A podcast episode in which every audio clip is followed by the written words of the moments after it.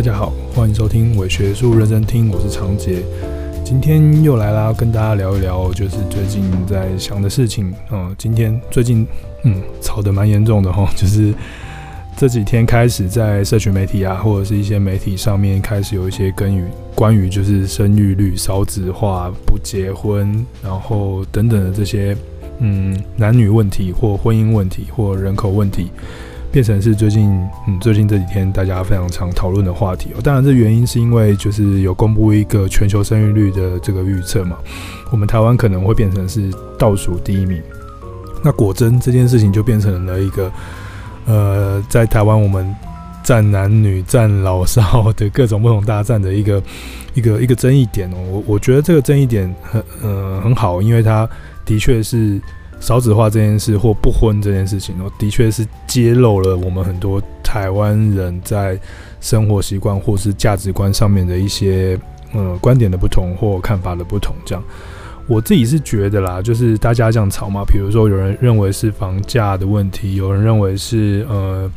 女生不愿意生的问题，有人认为是教育的问题，教育不好，有人认为是呃这个长辈跟晚辈之间的这种伦理问题不够。或者是呃教小孩的花费很大，这种我们养育的精致化了，所以就是我们要花更多钱来教教育小朋友，各种不同的问题都可以作为切入点呢、那我我只是觉得就是就是其实少子化就是难以逆转，真的是虽然说我们还是要想很多方法来解决这样，但我真的觉得嗯像是前我有 po po 文章嘛，就是前几天那个台中社会局说要。形成一个媒人媒人养成班，然后来催婚催生，这样，我觉得这些都是有点多余的。这样子，不如老老实实的面对这个时代的变迁哦。我觉得，呃，这一个时代的来临是必定的，就是少子化、低生育率跟不结婚这这样子的一种情感关系，或者是人口结构，必定是一定会来的。对，那它也也有可能是我们未来的社会的主要的样貌，这样子哦。所以我觉得每次这个问题出来的时候，你要把它拿来当成是一种对单身者所施加的歧视或压力，然后或者是各种检讨女性的这种不友善，甚至是老年人长辈们对年轻人的不不不谅解，或者是甚至是这次还有还有针对外配，就是外籍配偶来来来检讨的某种歧视，哦，我都觉得这是不是很好的啊？那不如。就是好好的把这个议题，既然被提到，把它打开了，大家也有非常多的多元的讨论。哦，我觉得这是台湾最近的一个蛮好的事情，就是我们蛮喜欢 蛮喜欢吵架的，尤其在这些社群媒体的这种蓬勃之后，我们的这种针锋相对的吵架，好像可以整理，反而可以整理出一些有趣的事情跟呃交流大家的意见，可能还还搞不好还会有一些脑力激荡这样。所以我觉得，既然议题打开了，我们就就来面对嘛。这样对，我们就来看看到底少子化也好，低生育率也好，不结婚也好，那这到底要这种这种时代来临，那我们究竟要要怎么面对？这样。不过呢，我今天没有要聊的这么的专业啦。对，我们今天没有很社会学。好，虽然后面也是会有一点点讨论学历的部分，但其实我是想要分享一个我最近看到的日剧。日本人他们在讨论少子化、不婚或低生育率这件事情，已经行之有年了。他们在好几年前就已经在日剧中啊，在作品当中就置入了或讨论了、探讨了非常多这样子的内容。那我最近呃前之前我们其实就已经有做一点讨论。那我我最近看了一部日剧小品，我觉得非常有意思，这样子叫做《独活女子的推荐》或是《独活女子的守则》。那这个呃小品日剧哦，它里面就是在描绘，就是单身女性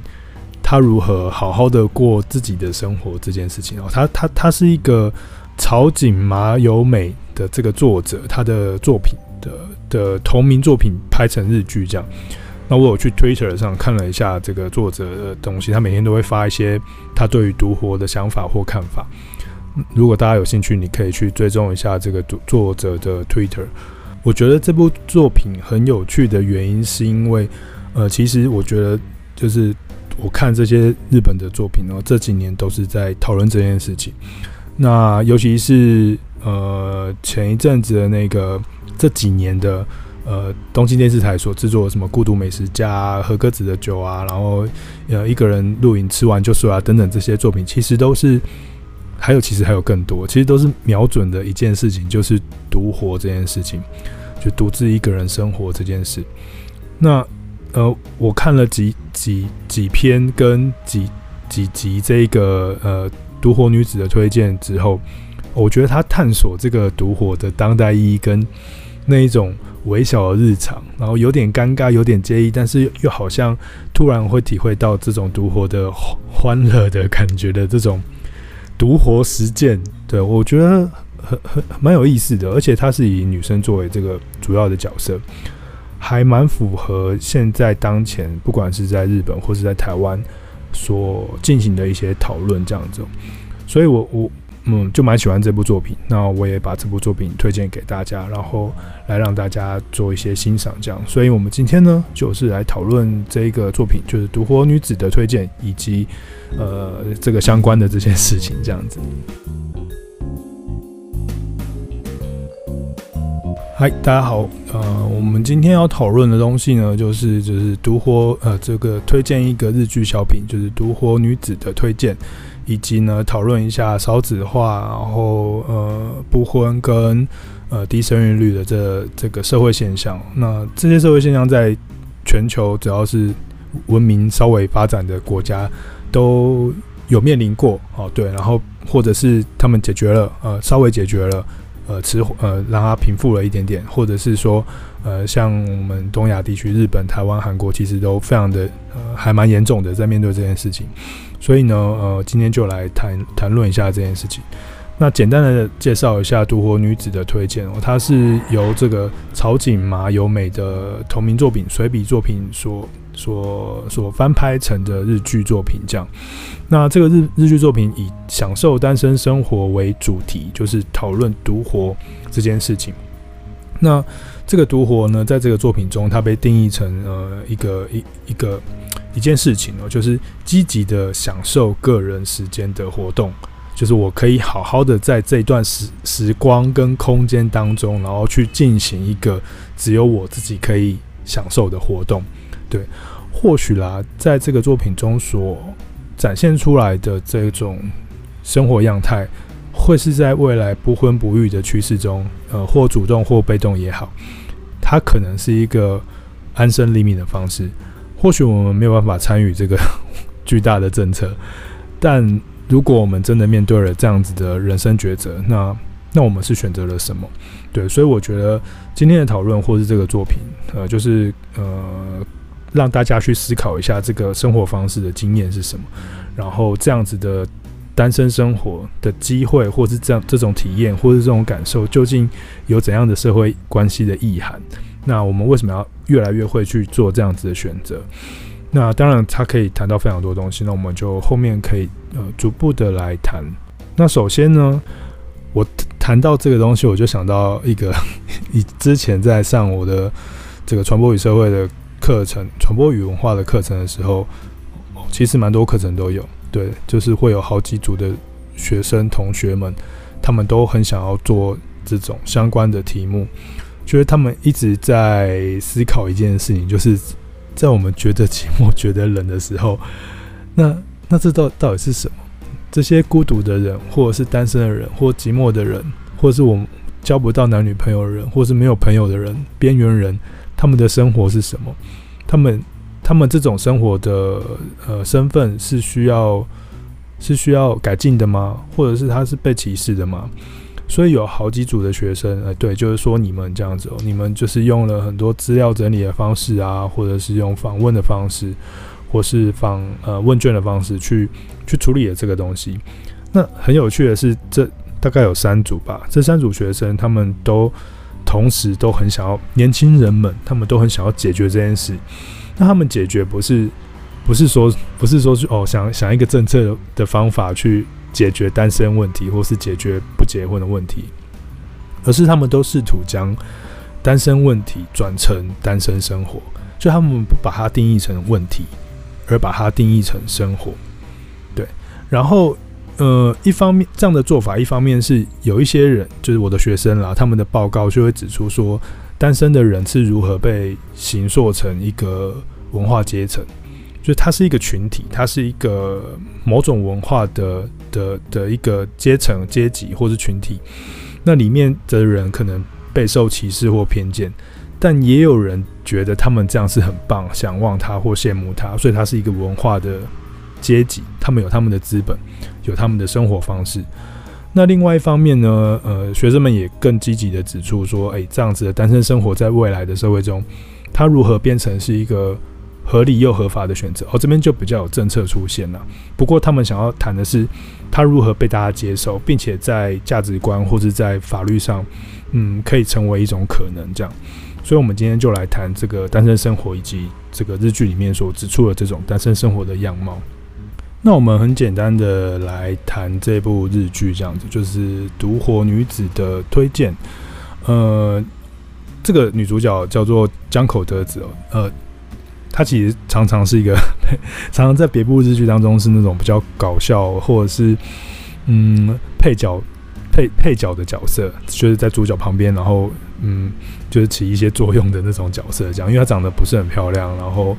蛮有特色的，然后看起来。呃，有点搞好笑，或者是有点冷酷这样子，所以他通常是做一个配角的角色。那他这一次就是特地找他担任主角，还蛮适合描绘这种，嗯，三十多岁、四十岁左右，然后还没有男女朋友，然后呃，他在公司或者是在他的人际关系中，呃，并没有非常积极的想要想要跟别人产生。呃，太亲密的连接，但是他是有礼貌，他是可以跟别人合作的状态的的一个一个人这样，所以呃，这这个作品就就描绘了这样子的一个女性，在这个独活女子的推荐的这样子的一个作品当中，那这个作品其实某个程度上，呃，就是以一个人享受享乐，或是一个人的生活如何如何过活为题材这样子，也就是想要了解说女性哦。他们这边以女性为主啊，女性的独活究竟呈现了什么样的样貌？嗯，我我在我们的伪学术当中前以前啊，其实我们有其蛮常提过日本的这一个现象。其实有时候可以把它拿来当做反观台湾也可以这样。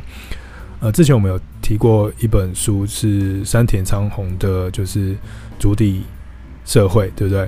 那在那个主体社会里面，我们好像有提到了一个现象，就是家族的个人化。就是我们在我们的家族中，个人主义化这件事情，以及家族成员的减少这件事情，就是越来越成为呃现在日本人的家庭的样貌。那在团块时代之后，那父母很强嘛，那小孩就比较弱，然后小孩的钱也都接受父母的这种资助，然后他们也可以决定说自己就是御宅族，在家里面摆烂一点也没关系。于是，在这样子的的情境下，那种。足不出户的宅男就出现了。那相对而言，他们也比较难交到女朋友。那与之相相辅相辅相成的是，女性的的角色越来越突出。然后他们在这平成时代或者这三二三十年当中，呃，教育程度越来越高，然后政治经济的这种地位也越来越好。所以在这种呃结构性历史性的架构下，就是呃女生开始。开始可以可以去做选择了，他他不需要去选择一个赖家王老五这样子，就是每天就是妈宝的状态的男性，他可以选择他想要的、想望的男生。当然，同时这跟丰富的平成文化、流行文化有关系，因为在这个丰富的流行文化当中，整个日本社会、台湾社会其实也是啦，我们接收了非常多。很美好的爱情故事，那个爱情故事是在诞生于这种八零年代、九零年代经济比较蓬勃的状态下那种想望。他们可以很单纯的谈一些小恋爱，像是东京爱情故事啊，像是爱情白皮书啊，好像我们可以自由的做一个选择，去找寻一个我们喜欢的男生或女生。就是因为这种浪漫的憧憬与想象，跟大量的爱情情歌爆发，跟电影跟日剧的爆发，让。男生跟女生，尤其是日本女性们，她们非常期待有一个一个用 Giddens 的话来说的话，就是有一个纯粹关系，有一个很棒的纯粹恋爱出现。那个纯爱的出现，可以可以带给他的人生或生活一个非常 romantic 的那种经验。不过这件事情很难发生嘛，因为男生们哦，也不一定男生啦，就是人们在团很强大的团块时代之后，呃，我们过了一个比较 糜烂或者是比较没有用的生活。所以大家就在这种拖拖拉拉的情况下，就集体都进入到一个状态，就是大家就越来越晚婚，越来越晚生小孩，越来越不想要成立家庭，然后我们的工作或劳动生活也越来越嗯依赖那个父母，或者是我们的工作劳动生活也越来越碎裂，变成是这种约聘制，呃，经济环境也变得比较不稳定，这跟台湾也也有点像，所以。呃，在这样的情况下，就是女生们就决定，嗯，她要好好的过自己的生活。于是呢，就会有一个专有名词出现，就是日本人的名词出现，就是呃，指的是单身生活啦。那它的那个名字就叫做呃，solo 活，就是独活哦。那个他用那个那个英文呃日文的名称就拼那个 solo 这个字，solo 就是单独的意思，也就是。我要选择我自己一个人生活，这样子，好好自己过自己的生活。呃，这个东西为什么从女性着手？呃，这几天的讨论其实有蛮多认为说，政策从辅帮呃，就补助女性的金钱或者是呃经济资源这件事情，某种上是一种政策上面的歧视。不过反过来看。的确是因为女性在统计上有很显显著的变迁，所以才会有很多政策的目标会集中在女性身上嘛。那你看作品中，它也是以女性作为主要角色，是因为女生的角色在这几年的变动是很大的，就是她开始有很多自我的决定，于是她展现出这样的形象，或者是行为，或者是实践这样。所以，嗯、对，我们要吗？我们要去检讨这件事情，那也是要去想想看，说，哎，其实的确是，呃，女生在统计上是比较显著的，并且，嗯，某个程度上在这个地方是做了蛮多决定的。这样，当然男生也要做决定了。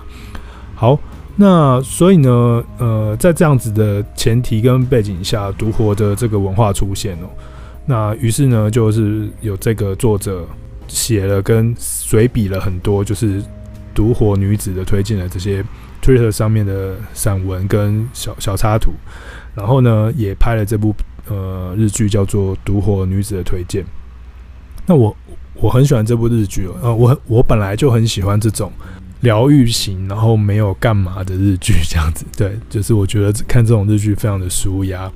那那这一部日剧呢，其实它每一集都有一个特定的独活独活的方式，然后它会。让这个女主角进行一个透彻的独活规划跟体验，然后模拟出你该怎么样去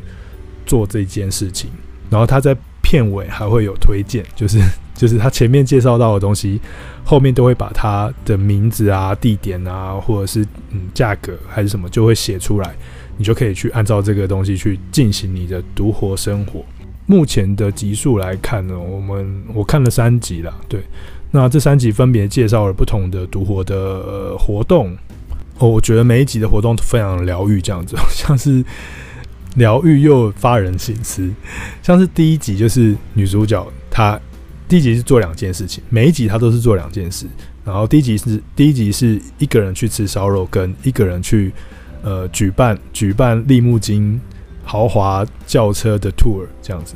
呃，一个人吃烧肉很有趣哦，这个。我平常也常常在想这件事，不知道大家有没有看过那个网络上那个有一个国际孤独什么等级表之类的，然后它有分成十级，然后最最简单的可能就是一个人去逛超市啊，一个人去吃饭啊，一个人去咖啡厅啊，一个人看电影啊，这些我都做过了。一个人吃火锅倒是真的是没有，一个人去 KTV 真的是有点可怜，一个人去看海，一个人去游乐园这样，游乐园就真的有点难，一个人搬家。搬家反而我觉得蛮可能，蛮有可能一个人的。然后一个人去做手术，哦，一个人去做手术代表说你的家人都没有陪你去，然后你也没有男朋友、女朋友或等等等等这样。这个孤独等级表其实是好好玩啦，但是呃，某个程度上，它也的确帮我们的人类的社会行为或社会实践做了很多分类，然后这些分类是是我们可能期待它是需要你跟另外一半，或是你跟其他朋友一起去做的事情。那回到刚刚的那个呃，独活女子的推荐里面，一开始我们就讲到吃烧肉嘛。我吃烧肉这件事情，就是一个人去餐厅这样。那炒烧肉又是一个还蛮适合一群人吃的东西，就像火锅一样的概念这样子。就是一个人一个人吃烧肉，在日本的文文化当中，可能是你不太可能一个人去吃哦，你可能都是会跟朋友，然后去一起喝啤酒，然后去吃，就是呃，就是大快朵颐这些肉类，这样肉食女子之类，肉食男子大块的朵颐这些肉，那。一个人吃肉就反而是比较奇怪跟少见。那在这个剧当中，那个女主角她就一个人去吃。那她里面就说，她就说，呃，其实不用在意别人的想法嘛。你一个人来这个烧肉店的时候，你就可以好好的点一个你觉得最贵的肉，然后那种和牛，然后呃平常不会点，但我今天就是想要点。然后呢，我也不用管旁边的人怎么怎么想，我也不用跟我的这些猪朋狗友或者是亲朋好友一起在那边聊天，然后都不知道吃了什么东西，然后就在那边乱吃。这大家应该常常有经验吧？跟你的好朋友去聚餐的时候，其实都是陷入一个乱乱吃的状态，你都不太知道你真的吃了什么东西。也许我们一个人去吃烧的时候，我们就可以全集中，然后就是烧肉的味道，我们就哇，很很细腻跟详细的去品尝它。所以我在这这个这个一个人去吃烧肉这个这这一集里面呢，就是嗯，我就暗自的决定说，我自己下次要去试试看这件事情，因为我觉得这件事情还蛮有梗的。我常常一个人去吃蛋糕、吃刨冰啊，就是你你就会觉得说，哇，我可以很专心的观看这个刨冰。或者我可以很专心的拍这个蛋糕，或者是去品尝这个蛋糕，那真的是跟你有一群人去的感觉是那个专心的程度完全不一样。那后面还有就是，呃，他一个人去宇都宫动物园，一个人去品川水族馆，在呃伪学术的文章里面就前面就有提过动物园跟水族馆跟。日本纯爱的纠结的关系，为什么日本人这么喜欢在水族馆或动物园里面去谈恋爱？是因为水族馆跟动物园是一个西西化过程当中引进到日本，变成一个很厉害技术的一个场域。呃，也就是去动物园跟去水族馆这件事情是很可爱、浪漫跟西化的一个习惯。所以呢，在爱情故事里面就很很容易把这两个场所拿来当做是呃情侣们去的地的空间。那加上呃情侣们到这些地方，他们真的是比较有有施展的空间。比如说，你看到动物的时候，你就可以装可爱，说啊卡哇伊这样子，好可爱哦这样。然后或者是你你去到水族馆的时候，就会很冷，或者是有没有就是很暗。然后这个时候就是可以有一些比较亲密的接触或动作。所以，水族馆跟动物园就是通常就是常常是一群人或者是情侣们去的地方。我自己到日本的水族馆也是可以看到非常多的情侣，对，就觉得哇，怎么都是情侣这样子。所以呢，一个人去动物园或水族馆是比较奇怪的这样。那呃，这一集里面就就是女主角她就去了呃这个动物园跟水族馆，呃，她就决定了一件事，就是。其实跟烧肉的道理一样了，就是我想要好好的看，我想要看我今天想要看的动物，我可以一个小时全部都看企鹅，因为我超爱企鹅的。可是如果你是跟情侣去，或者是你是跟朋友去的话，你们就会选择全部看吧，对不对？每个东西都要看，跟爸妈去也是，他觉得全部的东西都要看这件事情是小孩才会做的事情，大人就是要专心一致的。观赏一个、欣赏一个自己最喜欢、最喜欢、最最热爱的那个动物，跟那一个水族箱吧，对不对？所以很有趣的，就是他描绘了这件事情。看你自己看想看的东西。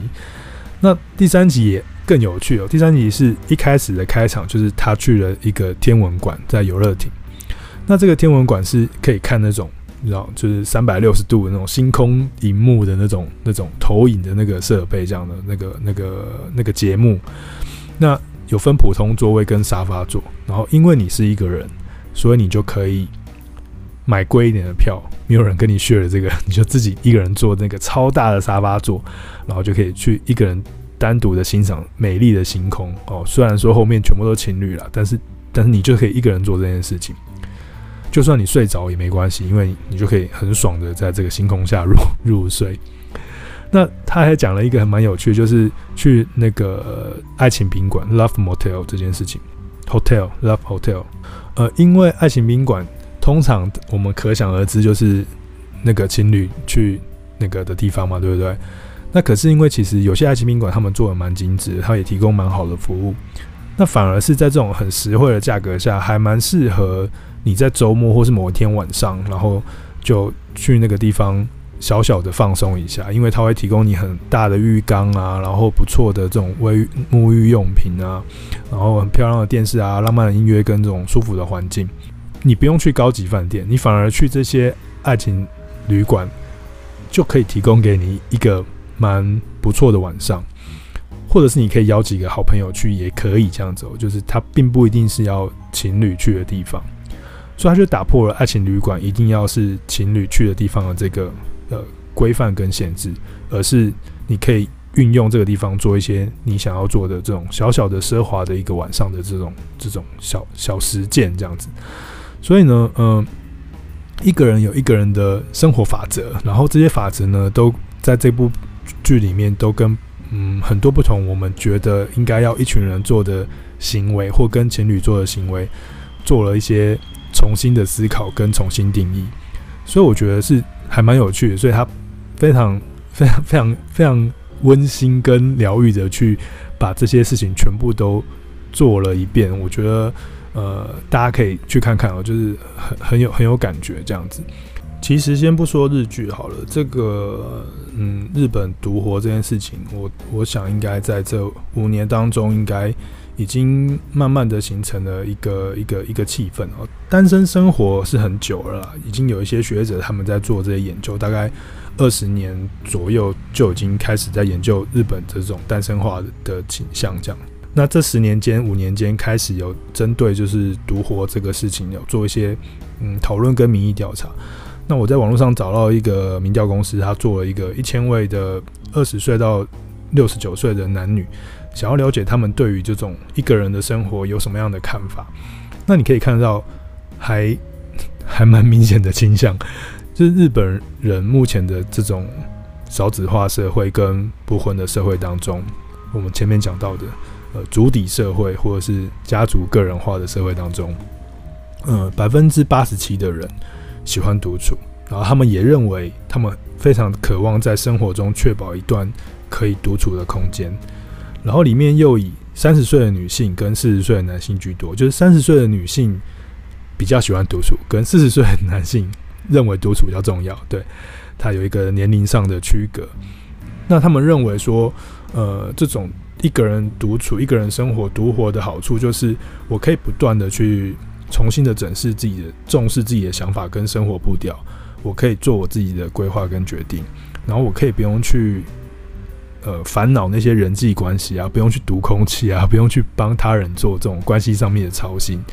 我觉得近年这几年的日本人一直在思考这件事情，就是他们在日日剧的作品当中反复的去谈读空气，反复的去谈就是他们要如何重视自己的生活，呃，反复的去谈他们要如何一个人在自己的生活中过得更好这这件事。我觉得他呃某个程度上是反映了整个社会的趋势跟动态。那呃，在调这个调查当中也，也有一些呃其他的面向，比如说他们有去讨论，就是独呃有独活经验的人，其实他们会感受到自己的生活变得更更宽阔辽阔了，因为他们做了更多为自己而做的事情，那生活也变得很充实，因为他们大部分时间都在帮自己做自己的事情。那同时，他们也做了，也增加了非常多的知识跟经验，比如说他们呃更愿意。呃，去国内旅行啊，他们更愿意投资自己在各种不同的运动，或者是补习，或者是增强自己的学习的这些这些内容当中，这些呃训练当中，呃，好像像我自己的同学，好了，我有好几个男生女生的同学，目前都还是单身的，我就很佩服他们，就是他们就是花了非常非常多的钱跟时间在自己身上，呃，比如说去补英文、补补日文、去学那个舞蹈、去学去跳、去上瑜伽课等等。当然，这这件事情不用单身你也可以做，但是当你是好吧，不一定是要单身，也许你可以，你也许你有伴或者你有朋友，但是你留了一段时间给自己来掌握，然后让这段时间是你你很清楚的，不用顾虑他人而去而去做决定的。我们都可以叫他独活这样。那呃，在这个调查里面就发现说，哦，的确就是人们越越来越愿意花时间在自己身上，然后让自己去从事一个自己可以去控制的这种呃一段一段活动。那当然，这个调查也做了一些 蛮奇怪的东西，比如说他们欣欣赏怎样的艺人啊或名人，比如说天海佑希哦，天天海佑希就是一个。还蛮标准的，就是年纪有一点了，然后但是看起来很漂亮，然后也过很棒的生活的这种美魔女的状态，这样对不对？然后她也好像不在乎别人的看法，然后自己过一个自己很独立自主的那种女性的生活，这样。那男生也有什么吴木宏等等，啊，是一个演员，所以呃，可以从这些呃这个小小的调查里面可以看得出来说，其实呃独活的人们他们。呃，很在意的就是他们想要专注于他们自己想专注的事情上面，那呃，投资更多资本到他们自己的文化资本里面，他们形成了一个群体。所以，当这个群体越来越大之后，它就会很明显的形成一个文化阶层，或者嗯，也许叫群体或阶级也好。那他们拥共拥有共同相同的实践的经验，他们拥有相同类似的。成本或资本，然后他们会构连成一个群体，对，那这个群体就会推动市场，或是推动一些相关的社会连带出现，对，比如说呃产业链啊，比如说呃生活方式啊，比如说教育啊，或者是呃医疗啊什么，全全部都会因此而联动。我就有看到一个呃推广独活的网站，还蛮有趣的，它就是一个呃独活，然后就是一个人一个人的过活方式这样，那。我提供那个网址在下面，你们可以进去看看。它里面就有非常多的这种独可以好好独活的消费讯息。好，这个独活网站呢是以东京作为核心，这样，然后介绍一些东京里面的跟独活相关的消费，比如说要选东京绝品，就是八种奶奶味的乳制品的这种。必定要自己去吃的东西，比如说，呃，某某一家的这种起司蛋糕啊，或者是某一家的牛奶的巧克呃的冰淇淋啊，或者是某一家的牛奶等等，这样呃超浓郁，然后你可以不用管别人怎么看，然后你可以好好的一个人去享受，或者他有推荐一些饭店，是你可以一个人去呃在闲暇的时候，然后可以享受这种绝景的一个一个一个单身套房，就是。单人房的房间这样，然后它是面对很棒的的的风景。独活这件事情，它就变成了一个一个市场，或者是一个一个一个生活形态，在在日本的现在这个这个生这种少子化或不婚或者是低生育率的这种生活状态中，那也不是说就是这样就是好啦，但是就是至少大家发展出了一一个一个生活方式，或是安身立命的方法嘛，对不对？那我们回到就是这个作品里面是用女性来当做想要独自生活、一个人生活的这个这个角色，这个这个对象。那我们就会想要问说，那为什么女女性不想结婚或不想生小孩？这个问题当然是这一次的这种网络上面的争论这一个很重要的核心嘛。对，就是我们会说。呃，很多人就会批评说，女性不是生育工具嘛，所以你去补助她，或者是你想要用钱来诱使她生小孩，就是呃低低矮化她，变成她只是一个生育的器官。对，这是从性别的角度来看。那不过在二零零八年，就是有一个学者，呃，中研院的学者叫杨文山，他针对了这个青年做了不婚的调查的研究。他就发现不婚的女性人口的确是逐步在上升，哎，这个其实是二零零八年，因为我没有去查比较近的，但因为我查到一个比较久的，那我去看了比较久的，反而反而觉得有趣，因为这比较久的就觉得，哎，这好几年前，那跟现在比，现在已经已经夸就是更夸张了。这样，在二零零八年的那个时候，其实他在测试男性、女性在那个婚姻中的幸福感的时候，因为他的假设是幸福感幸福感越高，大家就会越愿意投入到婚姻当中。那他就去测量了男男性跟女性在婚姻中的幸福感，他发现呢、男性的幸福感有上升一点点，可是女性的幸福感却不断的下降。这这也可以也可以指也可以表现出这一次大家的吵架嘛，对不对？就是就是女性她就是觉得就是觉得并没有到那么划算这样，反而是男生比较无感哦，可能跟这种我们的台湾社会或是亚洲社会的这种重男轻女。或者是在婚姻中关系的这种两性关系的情况，可能有反映在这件事情上面。近年的数据应该是就是更更明显这样子，或者是连男性都下降了。呃，我看了一个文章，就是有一个叫人间田野观察家，他在他的为什么都会女性不结婚讨论说女生不结婚的原因。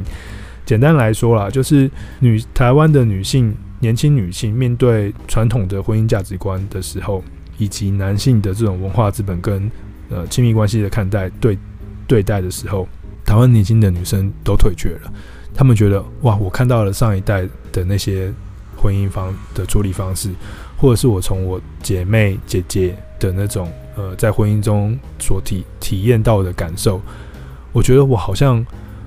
嗯好像不值得投入，或者是我好像要更。有把握的去选择这样子，要更谨慎的去选择一个自己想要的更美好的人生，而不是而不是去成就男性或婆家对于家庭的渴望，或是对于一个家庭的想象。这个都是都是这几年女性不结婚或是不生育的一个很重要的一个一个一个一个一个关键的点哦，就是他们。就大家越来越在意自己的的选择跟决定，那当然这跟整个女性的教育程度上升，跟刚刚前面提到，就是呃政治经济的背景地位的提升，都是有关联性的。当你知道越多，你的权力越大，你就会开始去做你自己想要做的抉择跟调整。好了，那虽然说呃我们对我们这 我们这一集虽然是在讲那部日剧，然后或者是讲说。其实我觉得独活蛮好的，这样子，或者是说我们要面临的这种未来的单身时代社会的来临的话，那我们必定就是要，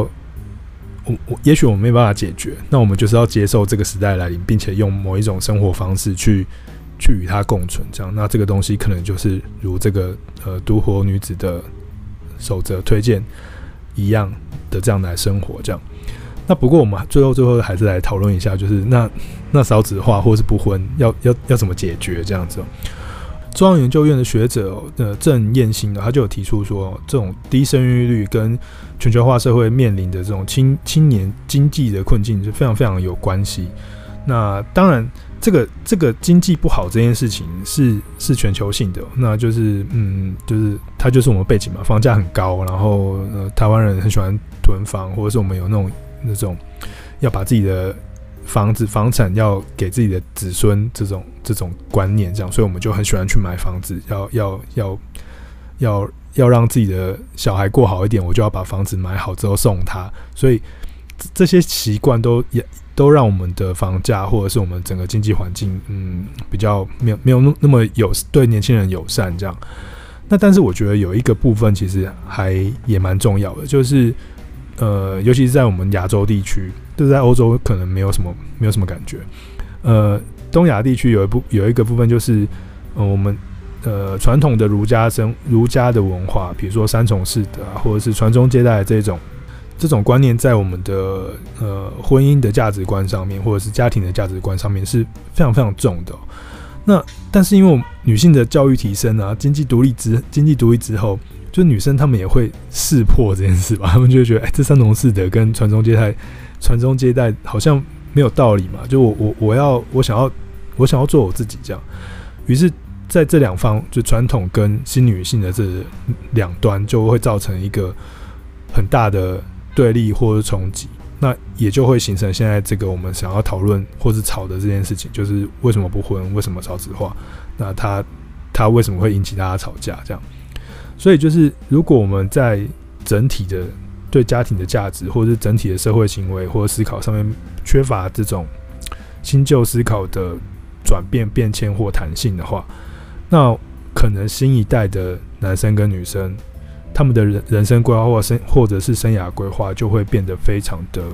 困难，因为不符合长辈期待嘛，也不符合整个社会期待嘛。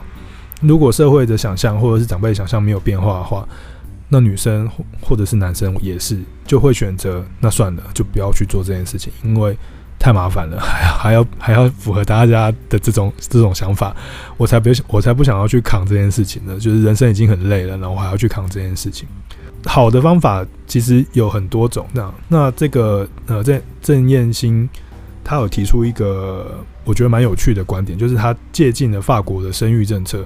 好，其实也不只是法国的生育政策，因为我刚刚查了一下整个欧洲的生育的状态，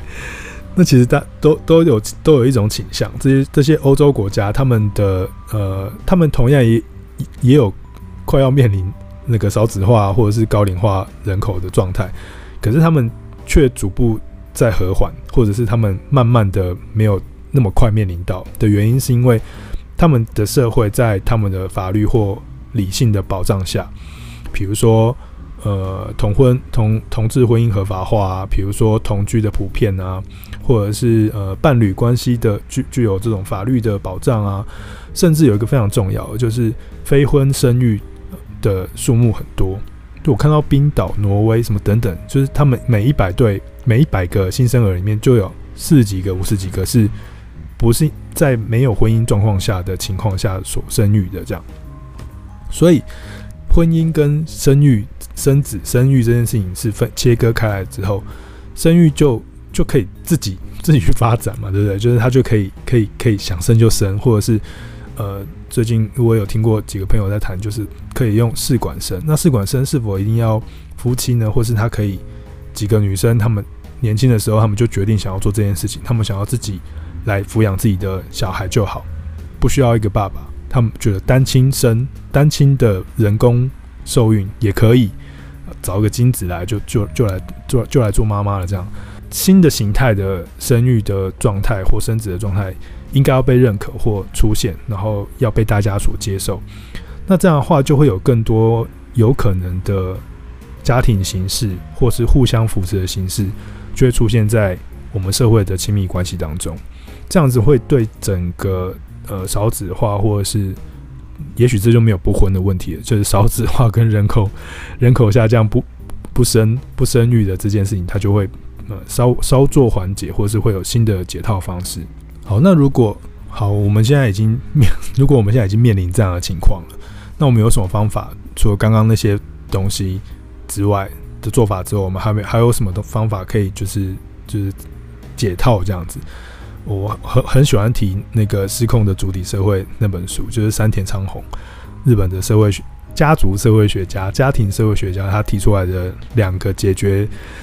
呃社会在少子化。的情境下，不婚的情境下，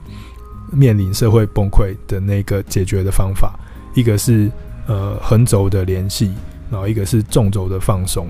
就是在横轴上，对，我们可以把同居、合租、陌生人，然后同性同性的伴侣，呃呃呃各种不同的关系的状态，就是连接起来，变成是可能的亲密关系。那可能亲密关系不一定是爱情关系，它有可能是互相扶持的一种关系，或者是，或是邻居，或者是友好，或者是友谊，或者是就是某种亲密这样子。那这种东西连接在一起之后，它就会变成是一种呃互相扶持的社会安全机制。它是一种横横轴的联系，对，你们可以是不认识的人，然后连在一起。那有一种是纵轴的放松，纵轴的话就比较像是家庭关系的这种血脉相承的这种联系，那就不要强调血脉了。我们也许可以放松成未婚生子也 OK 啊，或者是单身生子也可以啊。这些在道德上或法令上的限制，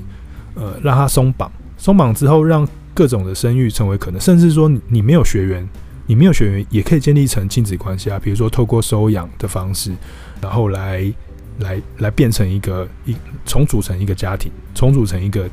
亲子关亲子的这种血脉关系或者是家庭关系。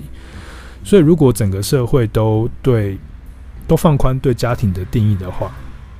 那这样来看，就是我们就会重新定义一家人这件事。也可以重新定义一个人这件事情。也许一家人跟一个人，他中间的冲突点就会没有那么多，或是他的可能的合作的性性质就会变得可能性就会变更多。这样子的做法，在未来就可以变成是传统家庭他没有办法支撑这个社会运作的话，那就是新的形式来支撑社会运作。这样